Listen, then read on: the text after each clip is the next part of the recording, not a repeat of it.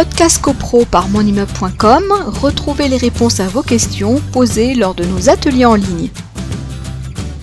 La nouveauté de la loi Elan, effectivement, on en revient à la, double majorité, donc on, oublie l'unanimité, c'est qu'effectivement, une majorité euh, euh, une résolution qui n'aurait pas pu être votée à la double majorité, si la résolution n'est pas adoptée à la majorité de l'article 26, mais qu'au moins 50% des copropriétaires, donc au moins un peu plus de la moitié des copropriétaires, personnes physiques, représentant au moins un tiers des tantièmes, un tiers des voix exprimées, à voter pour la résolution qui était proposée à l'article 26, eh on glisse à la majorité de l'article 25.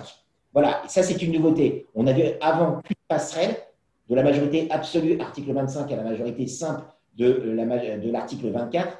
La loi Elan a créé une deuxième passerelle, c'est de l'article 26 à l'article 25.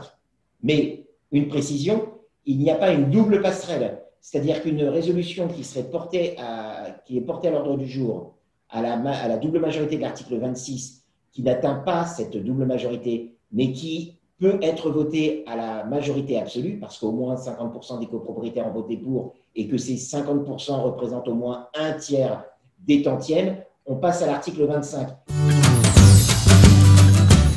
Podcast CoPro par monimmeuble.com, retrouvez les réponses à vos questions posées lors de nos ateliers en ligne.